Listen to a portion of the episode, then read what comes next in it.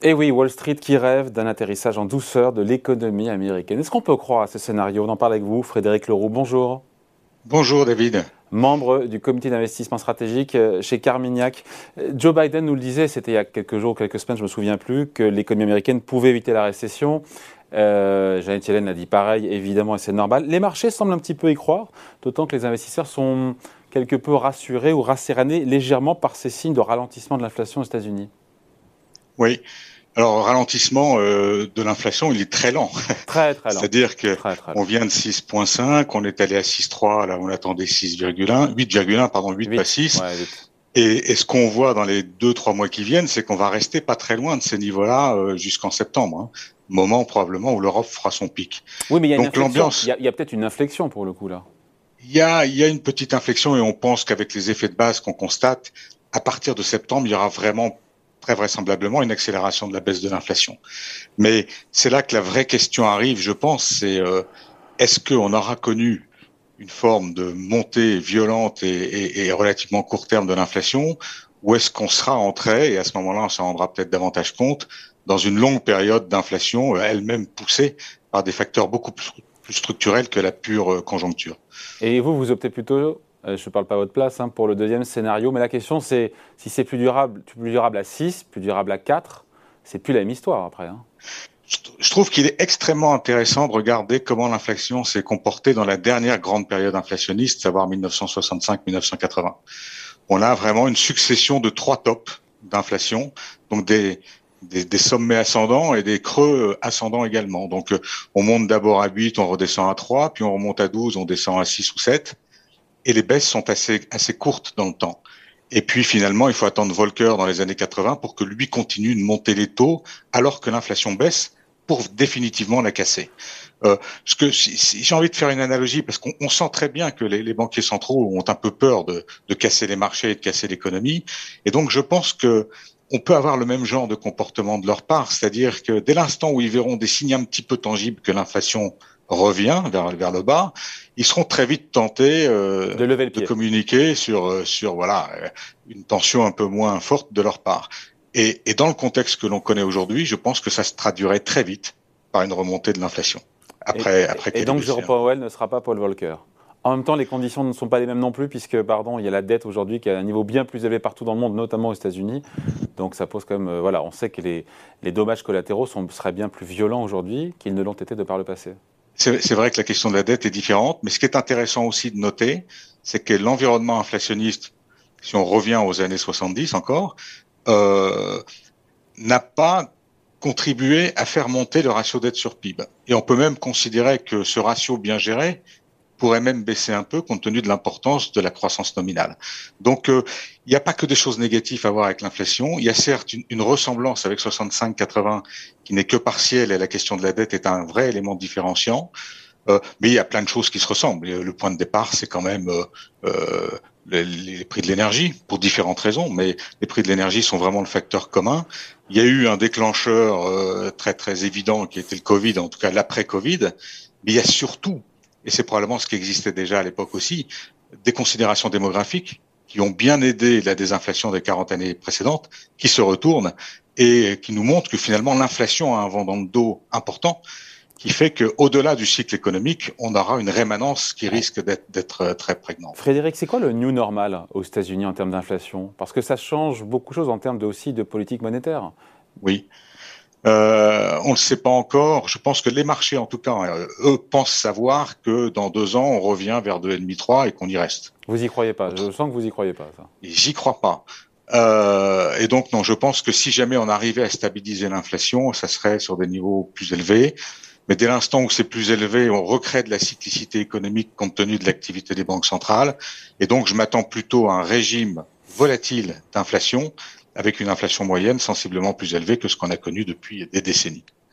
Après le pari de la Fed, et c'est ce qu'elle nous dit, elle, pense, et les marchés pour l'instant y croient, hein, qu'elle peut réussir à faire atterrir l'économie américaine tout en douceur. Et en même temps, je me dis, c'est la même Fed qui voyait l'inflation temporaire il y a un an. Oui, c'est une bonne remarque. non, mais on n'était pas obligé de la croire non plus, quoi. Hein. Non, non, c'est ça. On n'est pas obligé de la croire. Cela dit, on, on peut considérer que elle est raison sur cette question-là. Dès l'instant où on considère, euh, on se donne un, objectif d'un an. dans deux ans, on parle d'autre chose, mais d'ici un an, il faut quand même voir la résilience très forte de cette économie. Le Covid a occasionné des programmes sociaux, enfin de support de la consommation euh, considérables, qui ont euh, conduit à une épargne excédentaire de l'ordre de 11 à 12% de PIB. Donc même si on a un taux d'épargne instantané aujourd'hui qui baisse, on a un stock d'épargne énorme dans lequel les consommateurs peuvent puiser et donc amortir un petit peu l'effet d'un ralentissement possible. De la même façon, le patrimoine des ménages s'est augmenté d'un équivalent de, 100% de PIB, du fait notamment de la hausse de l'immobilier ces dernières années, mais aussi de la bonne tenue des marchés financiers. 100% de PIB, c'est un effet richesse considérable aussi, euh, qui leur permet euh, d'être relativement serein dans l'hypothèse d'un ralentissement. Donc euh, il y a cette, cette, résilience qui est extrêmement forte.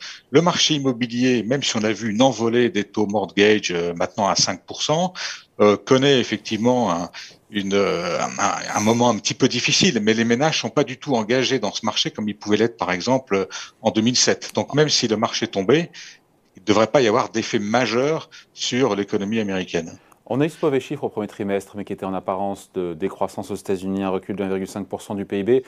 Mais voilà, avec une consommation qui tient bien, une demande intérieure qui tient bien, l'économie américaine, pour l'instant, elle est toujours dynamique à ceux qui disent que la Fed est en train de plonger l'économie américaine en récession avec ses hausses de taux de 50 points base à chaque réunion. Vous répondez quoi, vous? Je dis que de toutes les façons, euh, la Fed, après avoir oublié son mandat, maintenant se souvient de quel est l'élément principal de son mandat. C'est le contrôle de l'inflation. Très loin. Euh, lorsqu'on est à 8, je veux dire, on est un peu obligé de faire quelque chose. Quand le mandat, je vous le dis, quand le mandat est à 2% quand le mandat est à deux, en tout cas c'est celui qui, qui, est devenu deux au gré de la désinflation durable. Hein. Mm. Euh, pour l'Europe c'est pareil. Donc euh, non non, la, la, Fed fait son boulot, elle a besoin de le faire.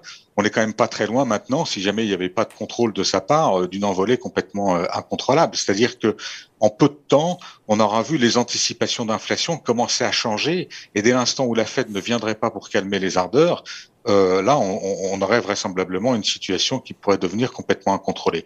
Donc, la Fed y va, elle y va par incrément de 50 centimes, et compte tenu de ce qu'on a vu, notamment de cette résilience de la consommation liée à des salaires qui montent presque autant que l'inflation, hein, euh, ben, la Fed peut quand même y aller avant de tout casser, et elle le sait, ça. Bon, et donc, euh, on peut mettre une probabilité, Frédéric, sur une, euh, sur une récession possible en 2023, parce qu'on ne parle pas de 2022, là, on parle plus de 2023 pour le coup. Ouais, eh bien, je dirais très largement inférieur à 50%. Ouais. Euh, voilà, à 2024, ça peut Vous n'y croyez pas trop donc à la récession aux États-Unis, et en même temps, vous voyez une, une, une, inflation forte, volatile. Est-ce qu'il n'y a pas une contradiction? Parce que euh, historiquement, quand il y a beaucoup d'inflation en général, ça se finit en récession. Oui, euh, mais pas 2023. 2024 euh, est une autre question. Hein. J'espère qu'on aura l'occasion une fois de, traiter la question sur 2024. Mais là, il y a un tel, euh, une telle résilience qui a été construite par toutes ces mesures prises euh, lors du Covid, une dynamique qui se fait entre les offres d'emploi extrêmement nombreuses que les Américains ne prennent pas, qui conduisent à des augmentations de salaire qui augmentent le pouvoir d'achat euh, on, on, a du temps devant nous avant de voir un consommateur euh, abîmé par, euh, par cette inflation, plus aux États-Unis qu'en Europe d'ailleurs. Hein. Mm. Et donc c'est pour ça que anticiper une récession à, dans une perspective 18 mois, ça me paraît très ambitieux en matière de faiblesse de l'économie américaine. C'est pour ça que si jamais elle devait venir, on la verrait plutôt ici plus tard, oui, que 2023. Donc elle pourra réussir à horizon 18 mois son pari la Fed Parce que c'est la question qui nous anime euh, aujourd'hui. Hein. En tout cas, donner le sentiment que, que, que ce soit le cas. Euh, par contre, là où elle réussirait pas son pari, je pense, c'est qu'elle réussira pas complètement à juguler l'inflation comme elle l'entend aujourd'hui. Euh, je crois qu'on restera sur des niveaux d'inflation un peu plus élevés qui ne casseront pas l'économie parce que justement les salaires pendant un certain temps pourront accompagner ça, euh, au moins en bonne partie, et donc permettre une croissance nominale très élevée beaucoup d'inflation et de la croissance euh, réelle. Allez, explication signée Frédéric Leroux, donc membre du comité d'investissement stratégique chez Carmignac. Merci, au revoir. Au revoir.